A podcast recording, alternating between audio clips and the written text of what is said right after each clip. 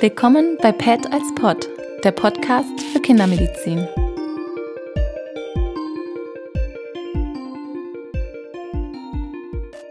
So, herzlich willkommen. Äh, wir nehmen wieder auf. Heute mit einem Thema, was so ein bisschen in die Jahreszeit passt. Es geht um Thermoregulation. Dazu habe ich mir wieder einen Experten aus der Physiologie herbeigeholt, den Herrn Professor Brandes. Er war schon mal dabei. Hallo. Hallo, ich freue mich, dass ich wieder dabei sein kann. Genau, wir hatten schon mal Folge zu Sauerstoff und Atmung, sicher große Themen, der, einerseits der Physiologie, aber natürlich schon auch äh, pädiatrisch hochrelevant.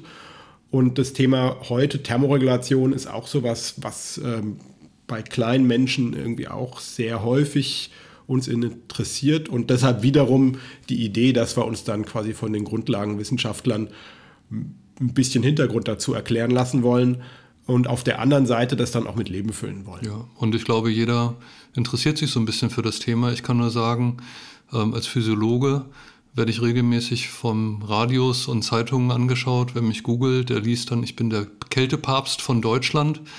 Und ähm, natürlich erstrecken sich dann die Fragen mehr so in der Richtung, wenn ich ins Wasser gehe, wo ist es dann besonders kalt? Oder wenn der Winter kommt, was kann ich dagegen machen, dass ich nicht so friere?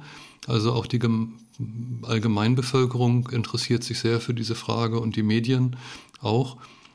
Natürlich ist bei den Babys vieles anders, aber einige Dinge sind auch gleich. Mal schauen. Ja, genau, und ich meine, wir reden auch über kleine Kinder, über Neugeborene, aber sicher auch über größere Kinder. Ja. Ähm, genau. So, ich glaube, wir müssen erstmal ein ganz bisschen so die Physiologie machen. Wo kommt Wärme her? Wie verschwindet das dann wieder? Können Sie da vielleicht gerade so einen Hintergrund ja. geben? Also ich denke auch, wir müssen uns überlegen, das eine ist, wir fühlen Wärme, das heißt, es gibt immer sowas wie eine gefühlte Wärme und eine Kälte, das kennen wir als Erwachsene besonders. Aber ähm, für ein Baby ist natürlich die Frage, wie produziere ich die Wärme und wo geht die Wärme hin, sehr, sehr wichtig. Und ähm, da gibt es verschiedene Mechanismen für die Wärmeproduktion, ist natürlich irgendwo klar. Der normale Stoffwechsel produziert bei uns Abwärme. Ähm, das ist, sind Prozesse, die natürlich mit Muskelkontraktion einhergehen. Jeder weiß, wenn wir uns bewegen und so, entsteht immer mehr Wärme und der normale Intermediärstoffwechsel, besonders der in der Leber, produziert auch sehr viel Wärme. Aber natürlich auch sowas wie das Gehirn. Die neuronale Aktivität produziert Wärme. Jetzt sind wir allerdings ja nun gleich warme Tiere und nicht wechselwarme Tiere. Und das bedeutet, wir haben alle möglichen Mechanismen entwickelt, um auch aktiv Wärme zu produzieren, also Thermogenese zu machen. Und ich glaube, das ist eben besonders spannend für die kleinen Kinder, weil die natürlich hier deutlich besser sind. Ich denke, Sie alle können sich noch an die Biochemie erinnern. Äh, das Thermogenin, die Atmungskettenentkoppler in den Mitochondrien, die eben in der Lage sind, die Mitochondrien so zu überbrücken, dass die Atmungskette leer läuft und so einfach nur Wärme entsteht, ohne dass dabei Energie entsteht. Warum das gerade die Kinder und die Babys haben, ist, glaube ich, auch klar, weil eben die besonders ein Problem haben, auszukühlen und deswegen spezielle Mechanismen der starken Thermogenese entwickelt haben. Ähm, das ist nicht nur bei Menschen so, sondern je kleiner die Lebewesen sind, desto besser ist das, wenn Sie sich eine Maus angucken. Da können Sie sich vorstellen, die ist wahnsinnig damit beschäftigt, nicht die ganze Zeit auszukühlen, wenn sie hier im Winter rumrennt. Und die hat auch ganz viel braunes Fettgewebe im Körper verteilt, um eben aktiv Wärme zu produzieren. Also wirklich ein ganz spezieller Mechanismus. Und da könnte man jetzt aus braune Fettgewebe bezogen sagen, so die Grundregel ist, je kleiner der Organismus, desto mehr gibt es davon. Wir sind schon relativ groß, deshalb haben wir das nicht mehr, oder? Genau, und es ist sogar so, dass als ich Medizin studiert habe, da gab es so ein, ein, Dogma, dass eben nur Babys braunes Fettgewebe haben und mittlerweile ist es so ein bisschen aufgeweicht. Äh, wir reden jetzt vom beigen Fettgewebe in einigen Bereichen des Körpers. Ähm, und das ist schon anders. Das wissen wir halt, weil man eben, wenn, wenn man sich die Fettzellen anschaut, zum Beispiel um die Aorta herum, dann sind die eben kleiner vakuolisiert und ist auch ganz spannend um die Aorta, weil das natürlich ein Bereich ist, wo jetzt ganz viel Blut lang fließt, wo man sich eben vorstellen könnte, dass da eben dann auch aktiv Wärme produziert werden muss. Also ein bisschen haben wir und das erklärt halt auch, warum eben einige Hormone, da reden wir nachher vielleicht noch drüber, wie Schilddrüsenhormone eben aktiv in die Thermogenese eingreifen können. Okay, also wir haben so ein paar aktive Heizer, ähm, braunes Fettgewebe. Wenn wir jetzt gerade dabei sind, wie wird das angeschaltet? Ja, also das ist tatsächlich so, auch das wird über das sympathische Nervensystem angeschaltet. Das heißt, ähm, normalerweise ist es ja so, ähm, wir beschäftigen uns in der Klinik ganz viel mit Beta-Rezeptoren als Wirkung von, als äh, Effektoren von Adrenalin. Ich denke, da kennt jeder Beta 1 als das, was eben am Herzen positive Inotropie vermittelt und Beta 2, was eben die glatten Muskeln relaxiert. Es gibt aber auch Beta 3 Rezeptoren, die eben sich unter anderem auf dem Fettgewebe finden und eben da die Thermogenese zum Beispiel stimulieren können und äh, auch solche Dinge wie Lipolyse stimulieren können. Und jetzt, wenn wir gerade bei Beta-Rezeptoren sind, so ein, es gibt ja auch unspezifische Beta-Blocker, die man so nehmen kann, die würden das dann mitblockieren. Die würden das mitblockieren und es ist, sagen wir mal so, äh, natürlich ist es bei den Beta-Blockern heutzutage so, dass man versucht, ganz spezifisch zu arbeiten, aber viele Patienten, die eben früher Beta-Blocker genommen haben, haben zum Beispiel gesagt, ah, sie haben ständig kalte Hände und verstehen das gar nicht und werden immer dicker.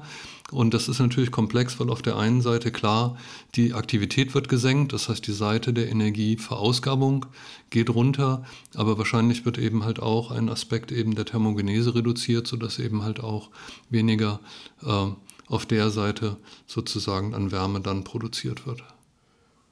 Okay, also Beispiel braunes Fettgewebe, was adrenerg gezielt angesteuert wird, dann so im Laufe der Entwicklung zunehmend verloren geht und nicht mehr so als Option zur Verfügung steht.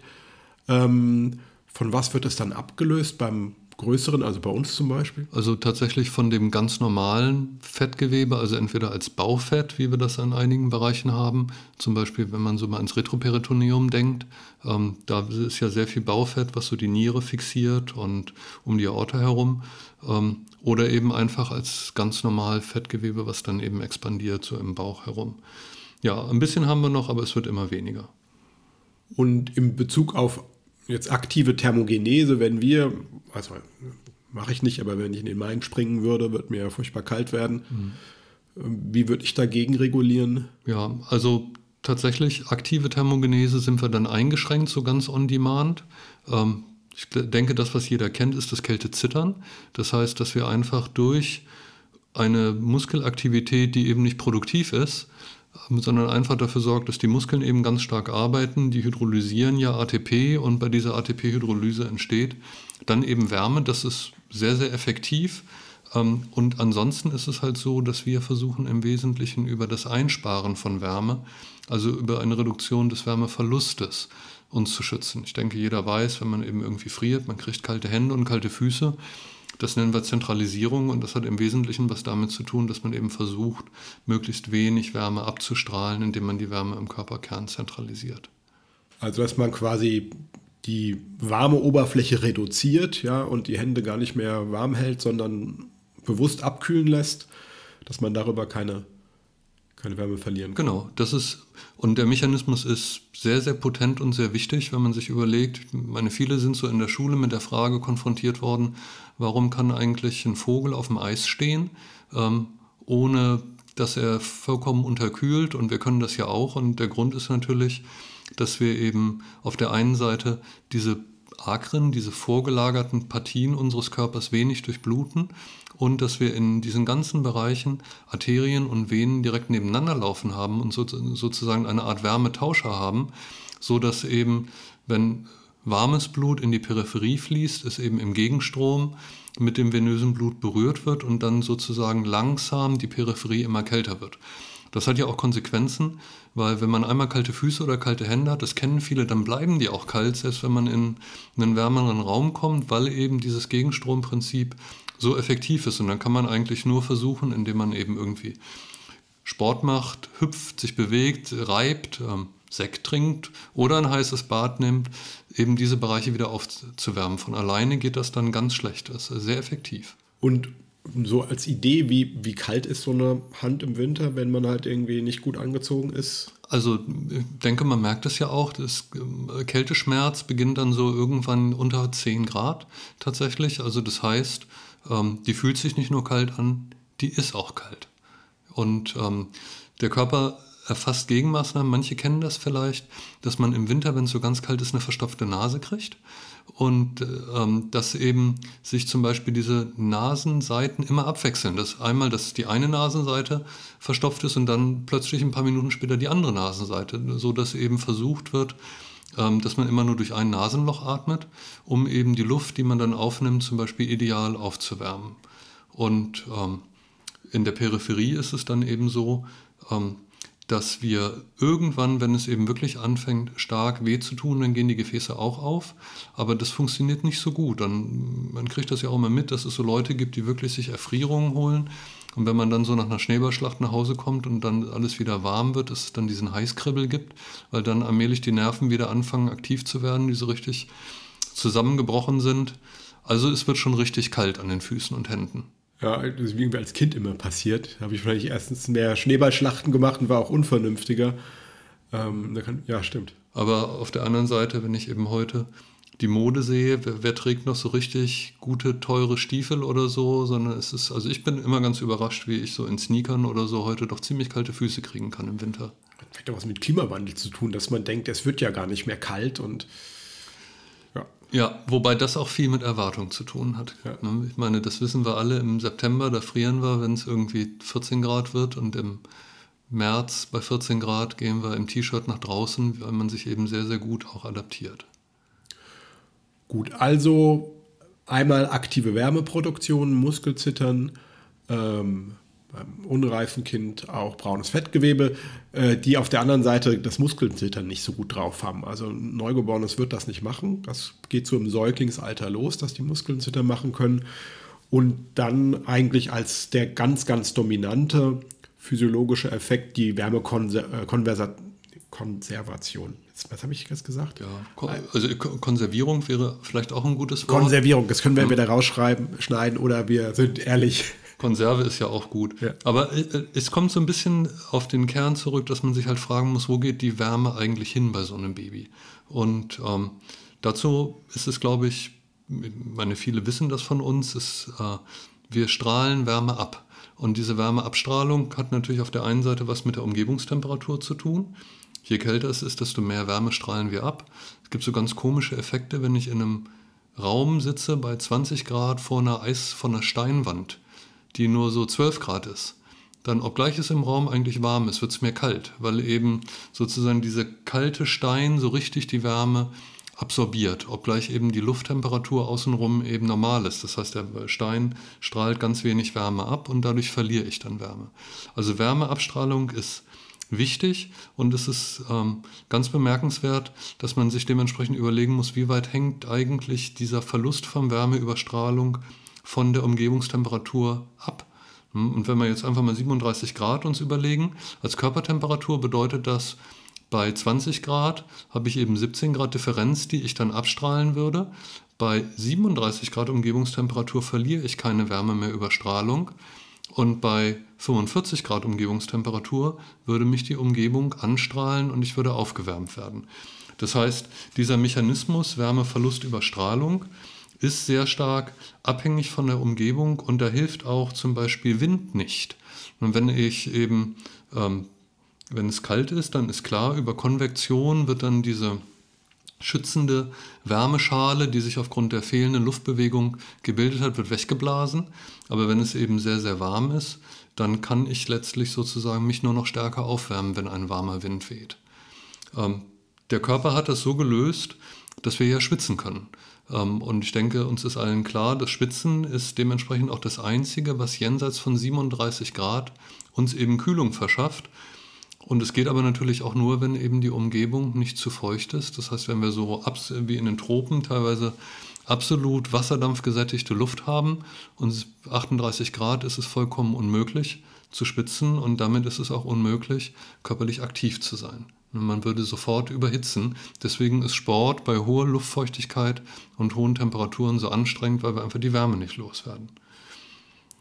Beim Baby ist es natürlich so, dass Spitzen spielt jetzt typischerweise in der klinischen Situation erstmal keine so große Rolle, sondern es ist der Wärmeverlust über Strahlung. Und da gibt es einige Dinge, die vielleicht ganz interessant sind. Ähm, ich finde es immer ganz bemerkenswert, wenn jemand irgendwie ein so eine Skizze sieht von einem Kind, typischerweise kann jeder sagen, ist es ein Baby oder ist es ein Kind oder ist es ein Erwachsener. Ähm, die meisten Leute sind sich nicht klar, woran sie das erkennen, aber es ist das Verhältnis von Kopf zu Rumpf. Ein Baby hat einen Riesenkopf. Und dadurch hat es einen Bereich, wo es wahnsinnig stark Wärme abstrahlt. Denn das Gehirn muss immer durchblutet werden. Ich kann nicht zentralisieren. Und deswegen ist das der wichtigste Ort bei so einem Baby, was eben im Bett liegt oder so, wie eben Wärme verloren geht. Ja, also es ist auch so, dass die, die Haut da nicht so diese krasse Vasokonstriktion macht. Also der Kopf ist eigentlich immer warm. Also wenn man wissen möchte, wie warm ist ein Kind, ist es zu warm oder dann fasst man ja auch zum Beispiel in den Nacken oder fasst den Kopf an. Ähm, weil die Hände können entweder furchtbar kalt sein, aber das sagt ja nichts über den Körperkern aus. Ja? Genau, und es ist ja auch so, die Durchblutung der Hände ist ja ein bradytrophes Gewebe, wenn ich sie nicht gerade bewege. Das heißt, diese Thermoregulation, wie wir sie an den Akren machen, funktioniert ein bisschen anders als äh, die Regulation im Gehirn. Das Gehirn wird ja bedarfsgemäß durchblutet. Das heißt, es braucht Sauerstoff, also braucht es Blut. Die Thermoregulation so, funktioniert so, dass wir in der Haut Kurzschlüsse haben.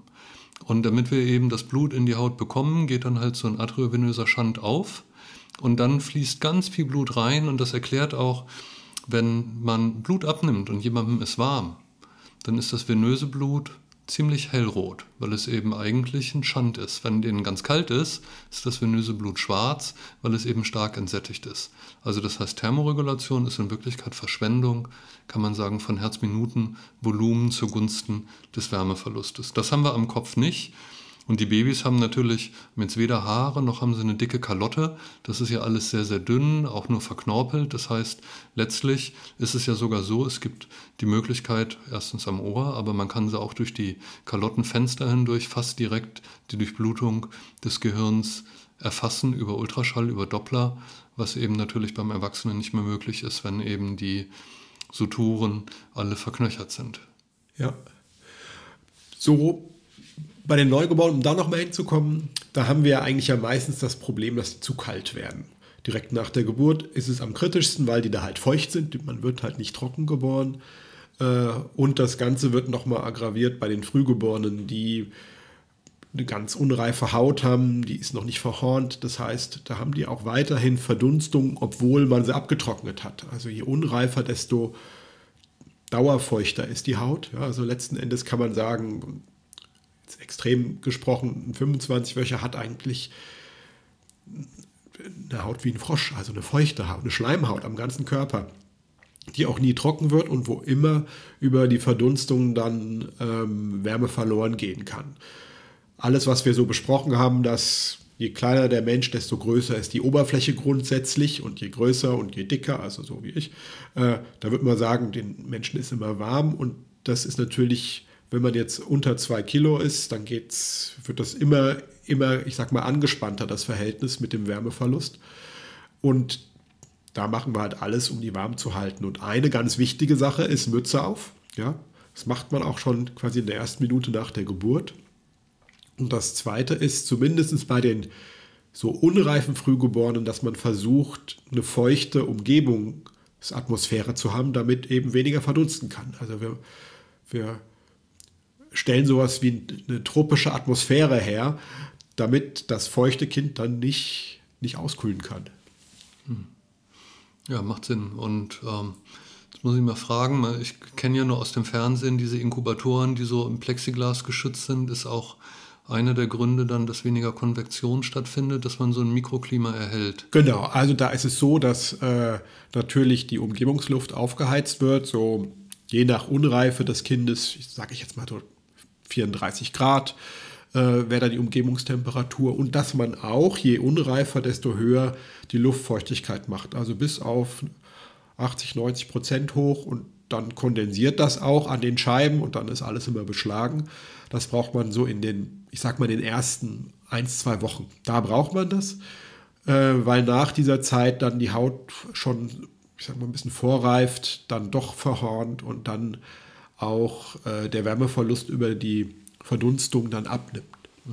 Und wenn jetzt die Haut so unreif ist, ähm, berechnet man dann das, die tägliche Flüssigkeitsmenge sozusagen wochenabhängig? Es müsste dann ja pro Kilogramm oder so viel, viel mehr Infusionsnotwendigkeit geben. Ja und nein. Also wenn man, ich sag mal, eine ausgeglichene Bilanz haben möchte, dann ist die, der Verlust der Flüssigkeit über die Haut absolut relevant. Also gerade bei allem unter 26 Wochen geht da sehr viel über die Haut verloren und das ist quasi freies Wasser ohne Elektrolyte weshalb diese Kinder dann in den ersten Tagen nach der Geburt typischerweise mit dem Natrium nur nach oben gehen, unabhängig von der Zufuhr. Ja, also die dampfen so ein bisschen ein, das Natrium bleibt übrig und das Blut wird immer salziger. Ähm, auf der anderen Seite, der Fet hat mehr Extrazellulärflüssigkeit als das normale Kind, äh, als auch wir. Und es ist physiologisch, dass nach der Geburt es eine, eine, eine Reduktion des Extrazellulärvolumens gibt.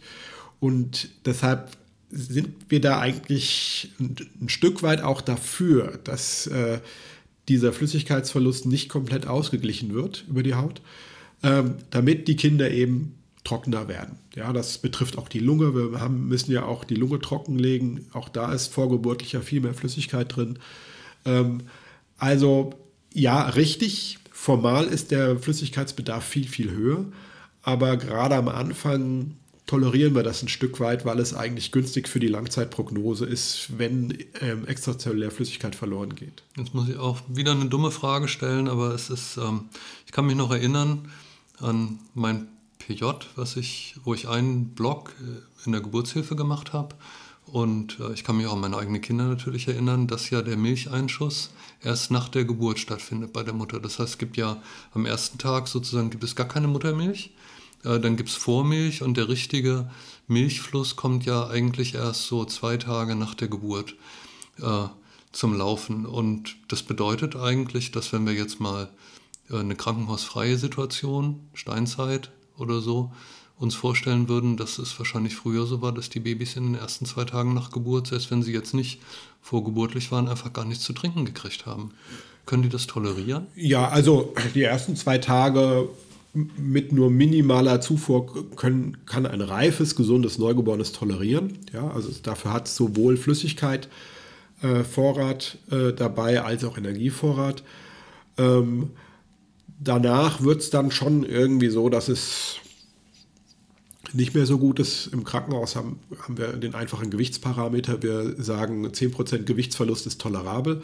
Wenn wir das so auf, auf uns jetzt Erwachsene äh, übertragen, dann ist es natürlich dramatisch. Also einfach mal 8 Kilo verlieren, äh, das ist sehr viel. Also das, das schaffen wir gar nicht. Also so, so viel Flüssigkeit kriegen wir nicht los. Äh, geschweige denn jetzt äh, Abbau von, äh, von Fettgewebe. Aber der Metabolismus vom Neugeborenen ist so hoch, dass Flüssigkeitsvolumen plus äh, Katabolie eben einen Gewichtsverlust von 10% über die ersten drei Tage herstellen kann. Ähm, das ist tolerabel, aber ich, gut, wir im Krankenhaus monitoren, ich denke in der Steinzeit, da würde innerhalb der Sippe dann im Zweifelsfall auch vielleicht eine andere Frau aushelfen, damit das Kind halt nicht verhungert, wenn das dann eben mal länger dauert mit dem Milcheinschuss. Ja, aber spannend, also möglicherweise steckt da also eine große evolutionäre Weisheit dahinter, über die ich mir bis jetzt nie so Gedanken gemacht habe. Ja, also prognostisch, dass man die Reifen, dass man denen zu viel Flüssigkeit geben kann, ist da schwieriger. Da kann man das nicht so sagen. Also die tolerieren das von den Nieren schon sehr gut. Die können relativ gut auch den Wasserhaushalt regulieren. Das ist eher so eine Besonderheit von den Frühgeborenen, die in vielem ja so rein passiv sind. Dass sie das machen, was halt so geschieht und wir von außen sehr viel aufpassen müssen. Genau, bei den Frühgeborenen kann man auch sagen, bei den Reifgeborenen auch, dass wenn die zu kalt werden, äh, dass dann die Sterblichkeit hochgeht, weil eben dieser, dieser quasi Automatismus, das braune Fettgewebe muss es jetzt irgendwie richten. Wir, wir müssen Normothermie herstellen, ja, weil alle Systeme brechen ja irgendwann zusammen, wenn man zu kalt wird. Das braucht nicht nur viel Energie und viel Kohlenhydrate, sondern auch viel Sauerstoff. Und das äh, kriegen dann die kleinen Lungen unter Umständen nicht hin. Die Kinder werden sauer und dann gibt es manchmal so, ein, so eine Abwärtsspirale von vermehrt Sauerstoffbedarf, Azidose, pulmonaler Hochdruck. Und man kann mit der einfachen Maßnahme eben am Anfang die Energie gut zu konservieren, die Wärme zu konservieren, ähm, eben sich viel Ärger ersparen. Ja, das, also das, das Kind warm zu halten, ist der erste und vielleicht auch wichtigste Schritt, quasi die, die Morbidität, Mortalität klein zu halten. Ja.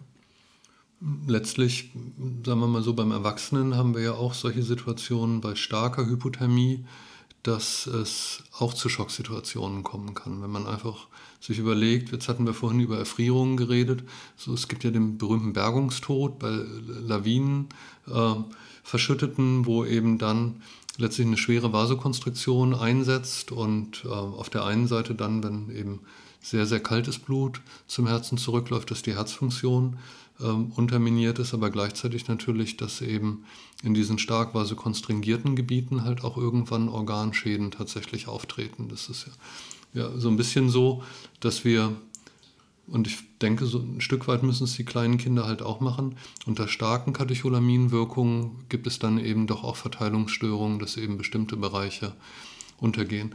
Dann würde mich interessieren, beim Erwachsenen ist es ja so, dass besonders anfällig neben ähm, dem Gastrointestinaltrakt die Niere ist. Ähm, jetzt in Schocksituationen bei starker Vasokonstriktion. Entwickeln Neugeborene auch sowas wie Schocknieren? Ja, das gibt es auch. Also ähm, von den Frühgeborenen kenne ich es jetzt nicht so gut. Nee, doch auch. Auch bei Frühgeborenen. Also das äh, Problem der Schockniere sehen wir auch. Häufig im, in einer akuten Schocksituation, also Minderperfusion, zum Beispiel im Rahmen von septischen Schock. Ja. Ähm, gibt es erstmal eine Anurie und in der Erholungsphase gibt es dann häufig so eine poly polyurische Phase, wo dann quasi vermehrt Wasser ausgeschieden wird, was aber jetzt nicht heißt, dass die Nierenfunktion, also im Sinne einer, einer Clearance sich erholt hat. Also es geht viel Wasser verloren, aber die, die Reinigungswirkung ist weiterhin gering. Ähm, das kann man auch sonografisch erahnen, dass halt eben insbesondere äh, das Nierenmark, also da, wo die Tubuli quasi langlaufen, äh, geschädigt ist. Manchmal gibt es auch Tubulusnekrosen äh, und dass sich eben die, die Rückresorptionskapazität äh, gar nicht erholt. Mhm. Also quasi das, äh, die, die Schockniere ist so in erster Linie ne, ein Tumulusschaden. Jetzt haben Sie ein Wort gesagt, was natürlich für Thermoregulation auch spannend ist, nämlich septischer Schock. Da steckt ja so ein bisschen Sepsis, Entzündung drin, Fieber.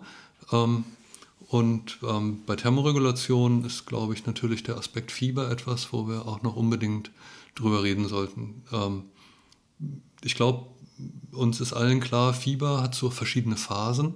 Ähm, das Fieber geht hoch, wir frieren ganz furchtbar, weil eben diese Zentralisation anfängt. Wir versuchen die Wärme am Körper zu halten, was wir vorhin besprochen haben. Dann haben wir Fieber, dann geht es uns irgendwie schlecht und irgendwann geht das Fieber wieder runter und dann wird es uns ganz heiß. Da ist so ein bisschen die gelebte Thermoregulation.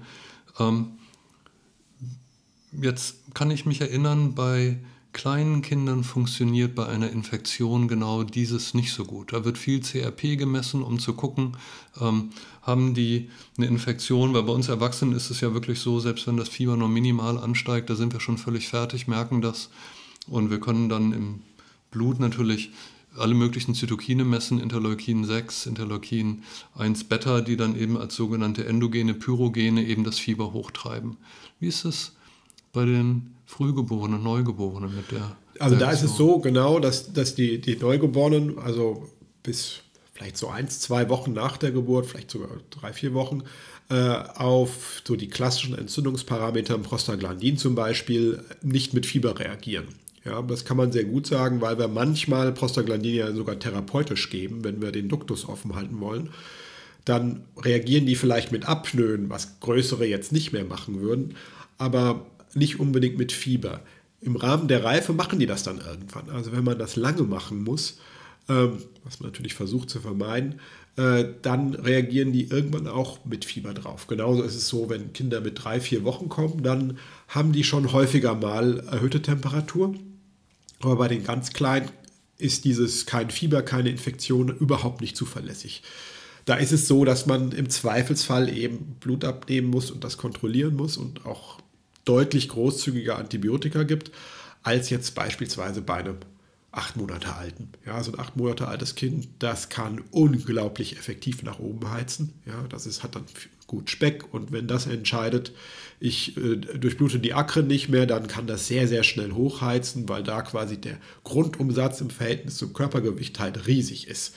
Und mit Wärmekonservierung, also Säugling halt sehr, sehr schnell heiß werden kann. Also die können auch schnell über, über 40 hochgehen, was wir gar nicht mehr so schaffen.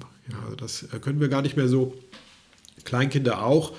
Ähm, irgendwann fangen sie dann an zu leiden und dann muss man natürlich auch was dagegen unternehmen. Aber diese Zuordnung, hohes Fieber gleich schlimme Erkrankungen, ist, stimmt gar nicht so gut.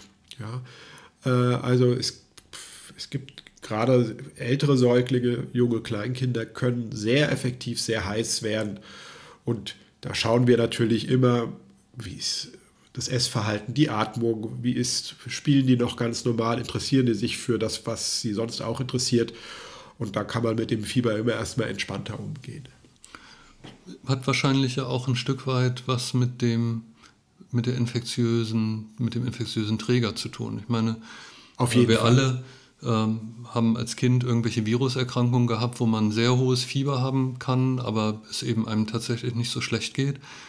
Ähm, das Klientel bei Ihnen auf der Intensivstation hat natürlich mehr bakterielle Infektionen, könnte ich mir vorstellen. Genau, also je Neugeborene, dann insbesondere, wenn sie quasi intensivmedizinisch behandelt sind, Zugänge haben, das sind alles ja Risikofaktoren, dass da Bakterien reinkommen.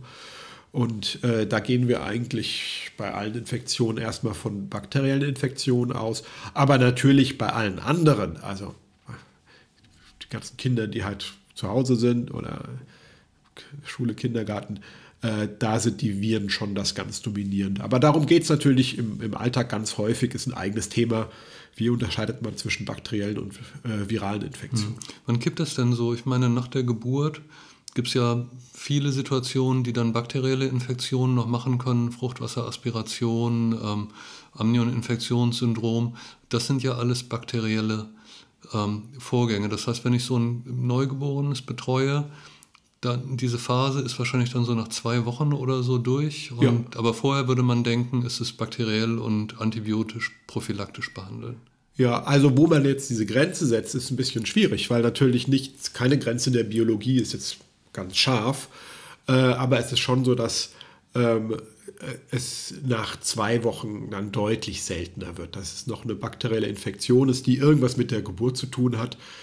Die allermeisten äh, bakteriellen Infektionen, die nach der Geburt auftreten, treten eigentlich in den ersten zwei Tagen auf. Hm. Ja, also da ist es, da passiert das äh, zum, zum Wording, also Fruchtwasseraspiration gibt es eigentlich ja gar nicht, weil man kann ja sagen, was soll denn sonst in den Luftwegen drin sein, außer Fruchtwasser? Natürlich ist da Fruchtwasser drin. Ja, also Fruchtwasser ist eigentlich was Physiologisches, was den ganzen Atemtrakt ausfüllt.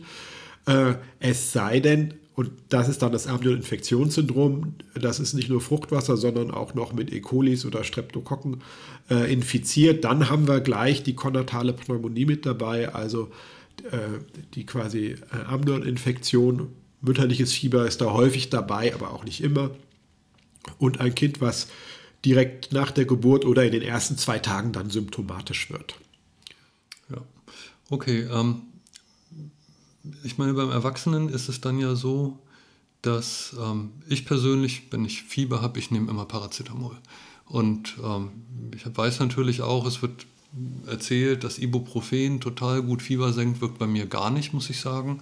Ähm, dann gibt es noch äh, Noverminsulfon, äh, also Handelsname habe ich jetzt auch irgendwie, kommt mir jetzt gerade nicht. Äh, Novalgin. Novalgin-Tropfen, ja, genau. Ja. Das sind so die drei Substanzen, mit denen beim Erwachsenen Fieber gesenkt wird. Bei Kindern Paracetamol, oder? Also vom Prinzip alle drei Substanzen funktionieren natürlich auch. Äh, beim äh, Metamizol oder äh, Novalgin ist es sehr selten, dass es halt äh, Blutbildveränderungen gibt, Agranulozytose, dass es in unterschiedlichen Ländern wird das verschieden streng gehandhabt. Es gibt Länder, da ist es quasi nicht verkäuflich, weil man sagt, das ist eine zu relevante Nebenwirkung.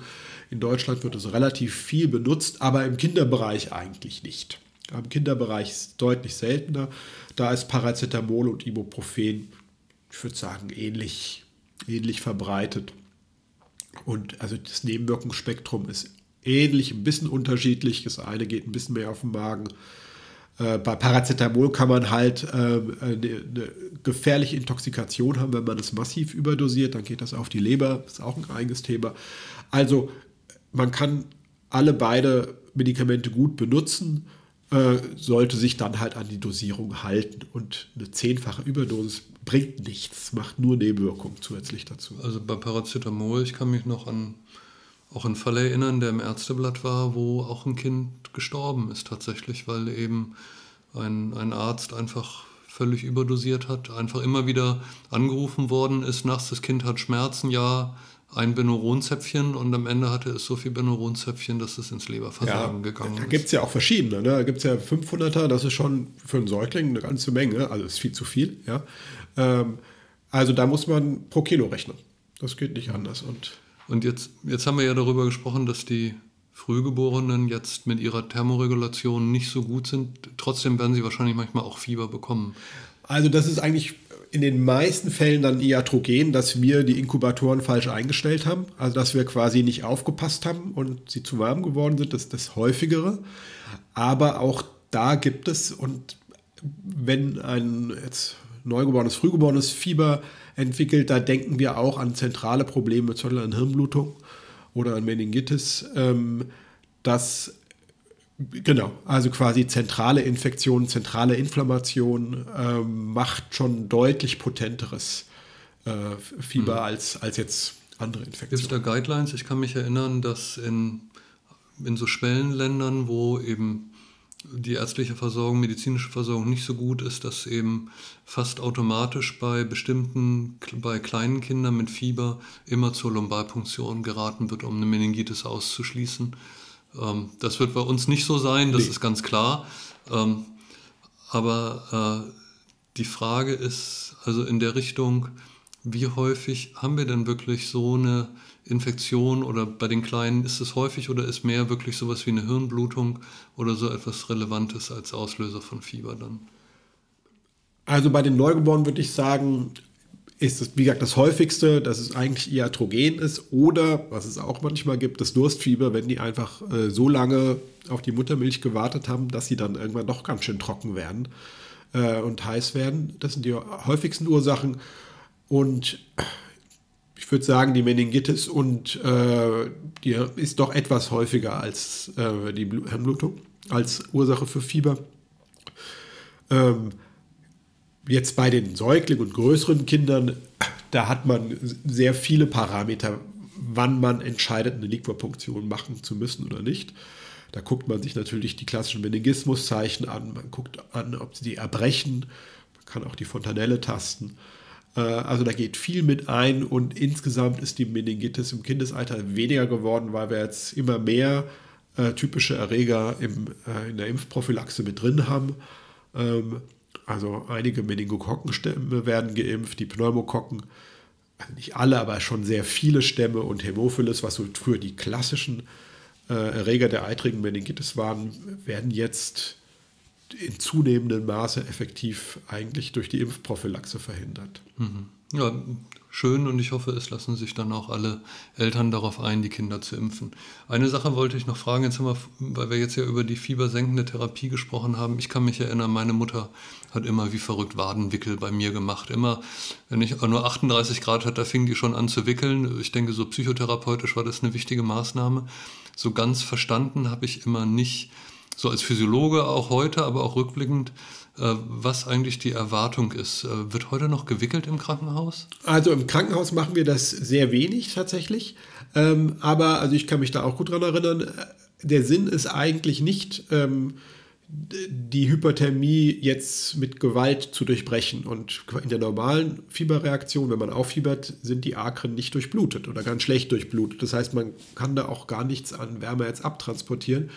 Die Idee ist eigentlich, dass man wenn man denn was Antipyretisches gegeben hat, also zum Beispiel Ibuprofen, und dann eben der Körper anfängt ähm, runter zu regulieren, äh, eine Vasodilatation macht, anfängt zu schwitzen, dass man dann einen schnelleren Abtransport der, der Wärme erreicht und letzten Endes äh, das Schwitzen etwas einspart ja, und, und schneller runterkommt. Dafür kann man das schon machen, aber die Faustregel ist eigentlich, ähm, nur warme Extremitäten werden mit kalten Wadenwickeln behandelt, aber nicht kalte. Das kann man nicht machen. Verstehe ich. Und es, eigentlich, sagen wir mal so, ist es jetzt ja auch kein wichtiges therapeutisches Ziel, das Fieber jetzt nicht innerhalb von zwei Stunden zu senken, sondern innerhalb von 90 Minuten, oder? Nee, wenn es runtergeht, dann geht es runter. Das ja. hätte ich jetzt auch gedacht.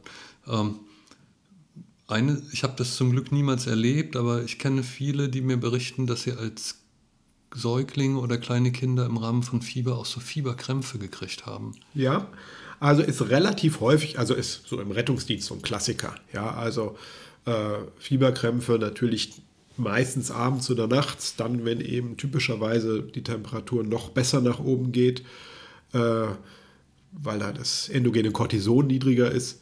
Ähm, dann kann es gerade im schnellen Fieberanstieg äh, bei bestimmten Kindern zu Krampfanfällen kommen. Es sind generalisierte Krampfanfälle ohne jetzt eine fokale Komponente. Also es gibt jetzt keine Blick, Blickabweichung nach rechts oder keine Lähmung im Anschluss an den Krampfanfall.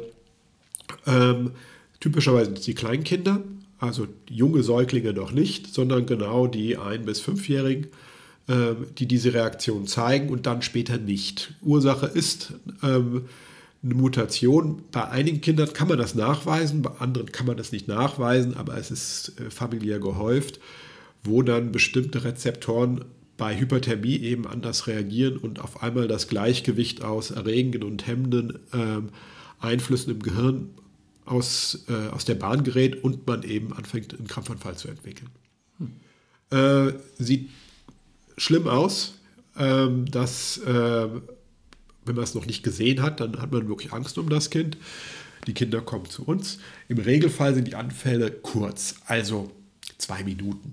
Ja, also es ist in den allermeisten Fällen so, dass wenn der Rettungsdienst eintrifft, dann ist der Krampfanfall schon vorbei und man muss akut jetzt auch gar nichts ganz Schlimmes machen. Was man machen sollte, grundsätzlich mal nach dem Zucker gucken, dass man sich nicht darauf verlässt, dass es ein banaler Fieberkrampf ist, sondern eben auch ganz bisschen nach den anderen Sachen zu suchen. Hypoglykämie kann ja auch Krampfanfälle machen. Und dann in der, in der Klinik die weitere Abklärung macht.